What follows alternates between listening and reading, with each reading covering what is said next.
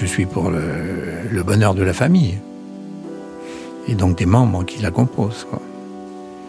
Si le bonheur passe par le fait d'être avec une femme, c'est très bien pour elle.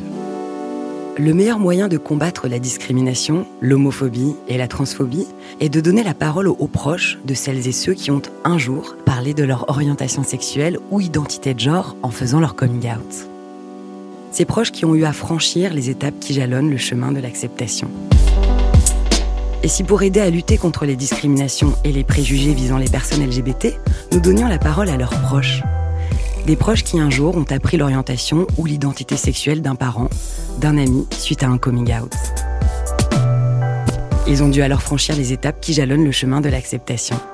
Certains ont été exemplaires, d'autres ont regretté leur réaction. En revanche, toutes et tous ont grandi sur ce chemin et surtout enfin ont accepté. Lui dire que bah oui, effectivement, c'était pas grave, c'était son histoire, c'était de l'amour, c'était voilà, c'était il aime les hommes et alors quoi.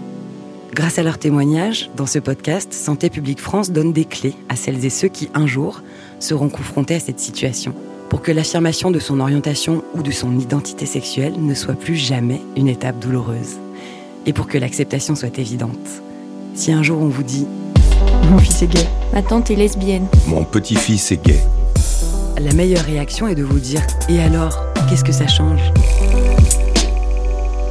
Car contre l'intolérance, c'est à nous de faire la différence. Premier épisode, ici, le 17 mai.